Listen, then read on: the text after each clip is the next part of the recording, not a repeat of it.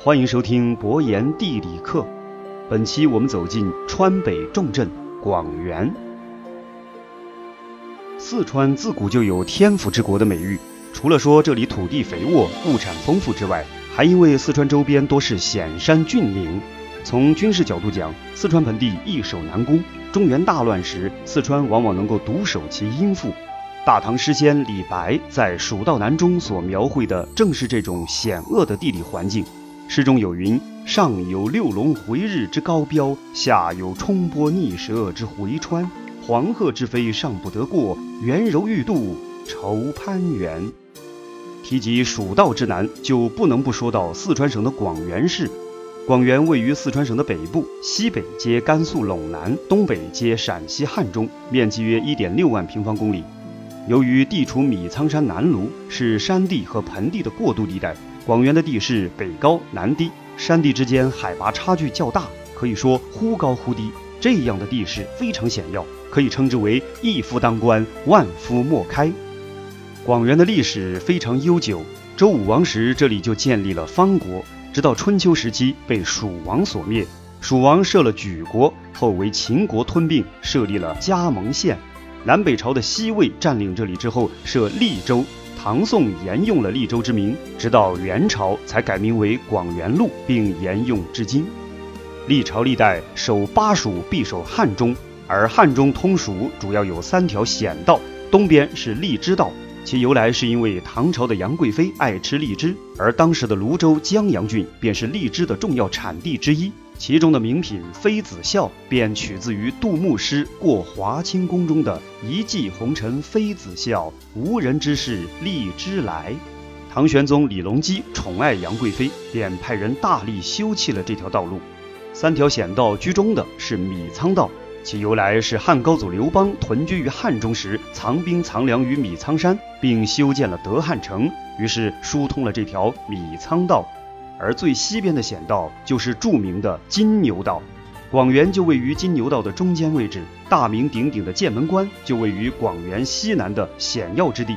李白在《蜀道难》中写了这么一句：“地崩山摧壮士死，然后天梯石栈相勾连。”这说的正是金牛道，也就是蜀道的由来。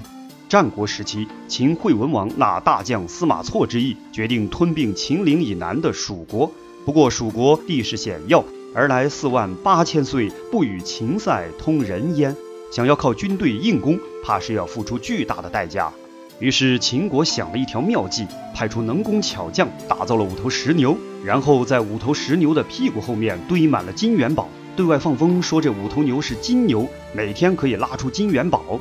紧接着，秦王向蜀王表示愿意把这五头石牛送给蜀国，以示秦蜀两国之好。蜀王立令智昏，恨不得立刻就把这五头石牛据为己有。不过，五头石牛的分量可不轻，要从地势险峻的秦岭拉到四川盆地，难度相当之大。于是，蜀王在国内找了五位大力士，人称五丁壮士，力气比牛还大。蜀王让五丁壮士开凿山路，打通了秦蜀之间的通道，把这五头石牛运回了蜀国。很快，蜀王就明白了。这其实是秦国给自己下的圈套，自己等于免费给秦国修了一条灭蜀的军事通道。秦兵顺着蜀人修建的这条金光大道，没费什么力气就灭了蜀国，还在今天的广元设置了加盟县，这便是金牛道的由来。而今天成都主城区之一的金牛区，一说也是来源于此。广元作为四川的北大门，是入蜀的要塞。大家对于加盟关这个地名应该不会陌生吧？东汉末年，割据荆州的刘备应蜀主刘璋之邀北拒张鲁，他在入蜀时就曾屯兵加盟，其具体位置就在今天广元的西北不远处。在蜀汉时期，广元是守卫成都的北大门，战略地位非常重要。一旦汉中失守，蜀汉就只能集重兵屯于广元，来保证成都的安全。这里也留下了许多传说。比如《三国演义》中著名的桥段，黑张飞夜战白马超就在加盟关下。到了唐朝，广元就更有名了，因为将大唐王朝拦腰斩断的一代女皇武则天就出生在这里。今天的广元仍旧有许多与武则天有关的历史遗迹。再加上广元又是三国历史文化重镇，可看的历史景点非常之多。据说广元有一百四十多处和三国有关的遗迹，在全国都是名列前茅。除了有厚重的历史，广元的地理位置决定了它自古以来就是川陕甘三省的交通枢纽和物资集散中心。